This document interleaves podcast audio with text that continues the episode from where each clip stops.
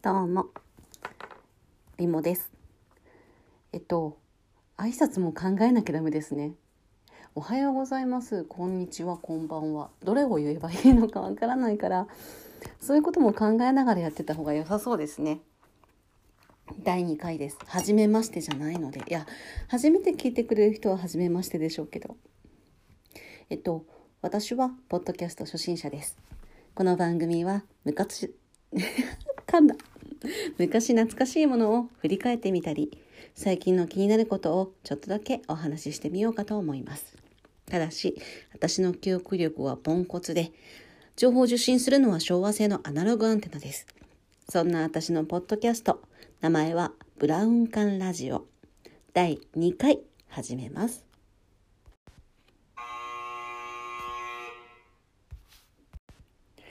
えっと、第2回始めます。うーんと、第1回は終わる時に、次までにいろいろラジオとかを聞いて勉強しようと思いますって言いながら、勉強しないでやっちゃいました。っていうのが、すっごく気になるネタって言ったらあれなんですけど、いろんなドラマだとか、流行りものとか、コーナーの関係でいろいろ調べた時にうわすっごいこれ懐かしい。めっちゃ早く言いたいっていうのがあって。で始めちゃいました。この勢いでうずうずして始めちゃいました。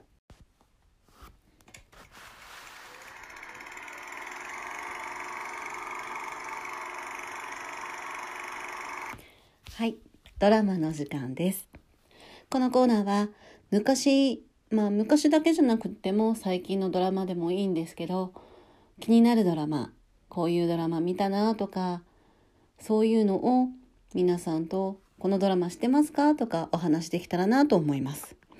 で今回上げていこうと思っているドラマそれは「ぽっかぽか」です。これは、えっと、原作は漫画です。1987年から2015年まで不定期連載されていた漫画なんですけどもドラマ「顔愛の劇場」って皆さん覚えてますかね？あの夜の方のフジテレビ系列ではなく TBS 系列のお昼のドラマの枠です。今毎日やっているドラマなんてないですよね。この枠はお昼にお昼1時からだったかな。毎日30分。月曜日から金曜日までやっているドラマだったんですけれども「ぽっかぽか」は第3シーズンまであります。1994年6月から7月。1995年9月から10月。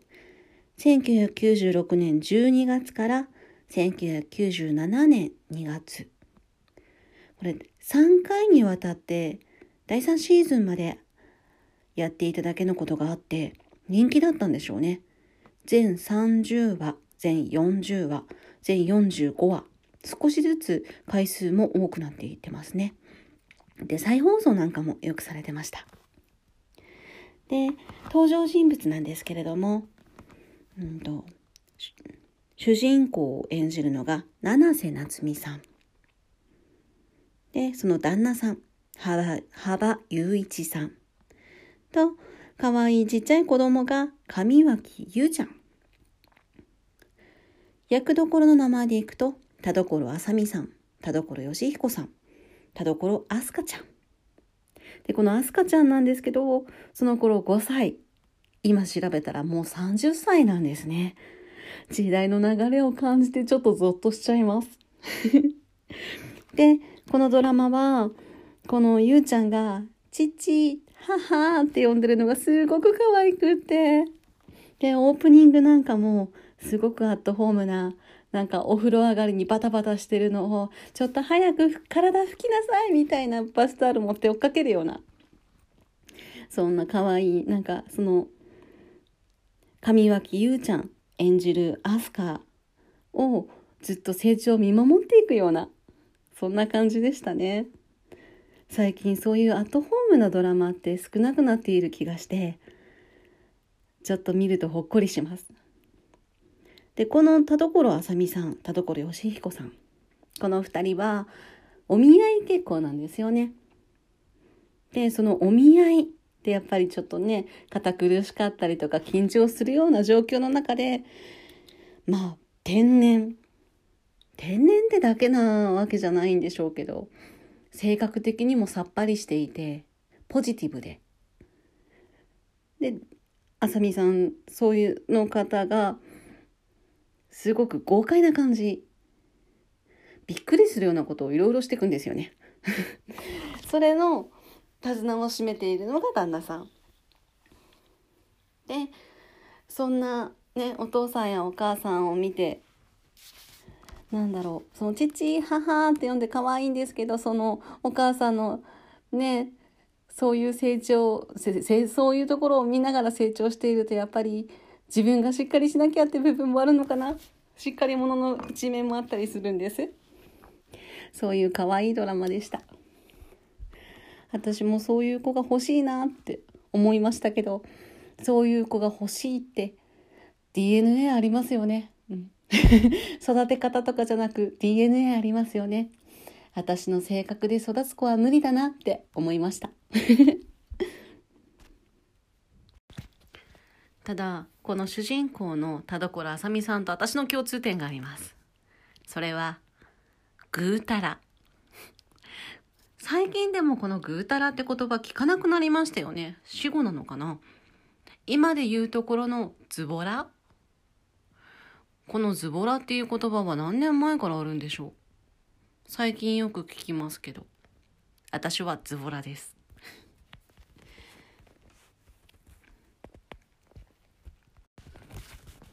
相変わらず私はおしゃべりが下手でこういう時間をつなぐことができないのでもう早く次のコーナーに行こうかと思います。次のコーナーがすごく喋りたくてうずうずしてるんです。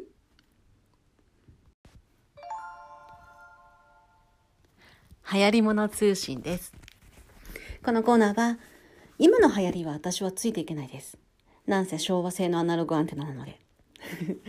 ただ、私は昭和よりは平成を生きていくのは長いので、平成に流行ったものとかをいろいろ思い出してみようと思うんです。今回、流行り物として挙げていこうと思うのが、一つの曲なんです。タイトルは、だよねって覚えてます歌っていたのが、イーストエンドプラスより。リリースが1994年8月21日。これがリリースされた頃はすぐには流行らなかったようです。私、これがちょっと意外でびっくりしたんですけど、私は北海道出身なんですけど、北海道に FM ノースウェーブっていう FM 局があります。そのラジオ局でヘビロテされていて、北海道で話題になって、で、FM 局だけじゃなくって、ベスト10北海道って TBS 系の有名な HBC ラジオっていうのがあるんですけど、その AM のそういう人気曲のランキングの中でもトップを争うような曲になっていて、その翌年、全国にその流れが広がって、1995年ですね、ミレオンセラ紅白出場まで行っている曲なんですが、これ、イーストエンドプラスよりだけじゃ収まらなくって、このだよねっていう言葉をそれぞれの地方の方言で歌ってるんです。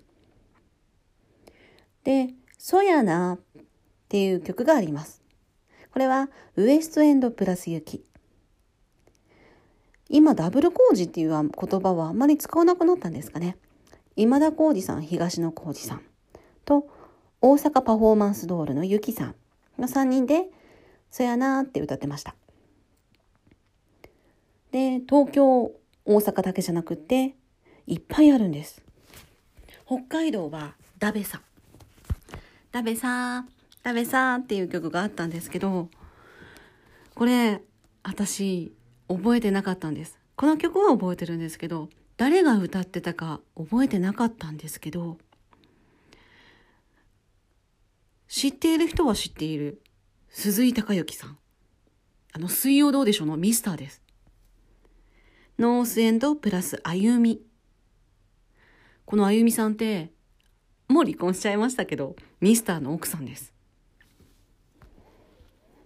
で、ダベサって歌ってました。で、ダチャネ、これが仙台バージョンか。ノースイーストプラスマイ。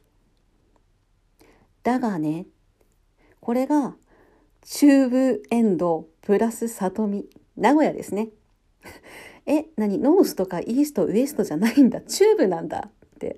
あれ？って思いましたけど。その上行くのが、ホジャネ、広島弁です。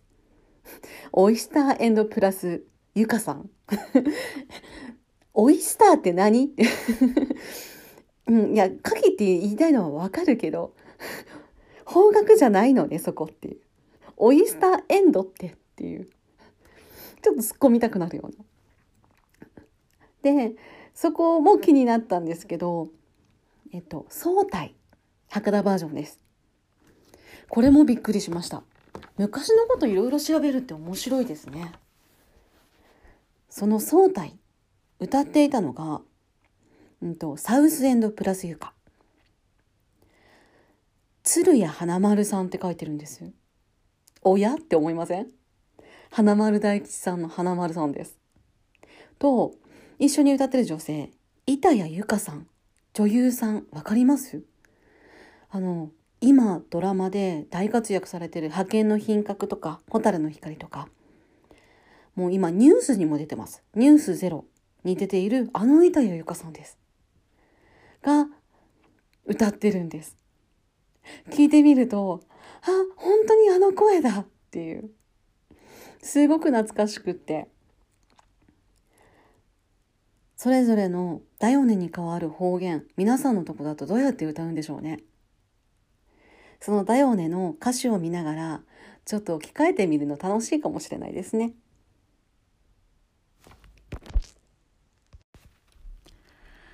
古きを訪ね新しきを知るっていう言葉ありますよね。なんかまさにこれかなって。いや、そこまで大げさなことしてるわけじゃないんですけど。なんか古いこと、いや、知ってるよって思ってることでも、もう一回調べ直すと、あ、そんなことあったんだっていう、知らなかったっていう、新しい発見もあるんだなって、振り返るって楽しいなって思いました。もう喋りたいことがいっぱいあって、あの、第1回俺の時にラジオとかいっぱい聞いて勉強しようと思いますって、勉強もそこそこに第2回をすぐ始めてしまい、で、今ノートにいっぱい昔の気になったドラマ、あと昔の流行りもの、書き出したら止まらなくって 喋りたいことがすごくいっぱいあるんです。ドラマも今回は明るいものにしました。前回がちょっとねドロドロしたドラマの話をしたので。だからちょっとバランス悪いかなと思って。ただこの「ポッカポカ」っていうドラマも本当いいドラマです。ドラマっていろんな人の人生を描いてるものなのでやっぱりね暗いテーマのものとかも話そうと思うのでやっぱりちょっと暗い真面目な話とかもするとは思うんですけど。ただそのドラマを見た時に明るいドラマでも暗いドラマでもああ私はこういうことを考えながら見てたなって今見る時とその当時見てた時の気持ちって違ったりすると思うんです。見え方とかも。当事者目線だったりうんと主人公の相手側の目線だったりとかで全然気持ち見え方とか変わってくると思うのであとその頃はうんと高校生目線だったけど今は親になっているような世代だから親目線で見たりとかそういうことを感じながらいけたらなって思ってます。さあここまでお付き合いいただきましてありがとうございました。次こそはもうちょっといろいろラジオを聞いて勉強しようかな って思います。なんか第1回よりかなりラフな話し方をしてるんですけどいつもこういう喋り方なんで、お気に障ったらすいません。では第2回お付き合いいただきましてありがとうございました。でえっとそのうちツイッターとかの宣伝をしていこうと思うのでそこでいろんな感想とかを聞かせてもらえたら嬉しいです。ぜひぜひよろしくお願いします。ではいろいろラジオを聞いたりそのツイッターとかの準備をしようと思うので今日はここまででお付き合いありがとうございました。ではまた。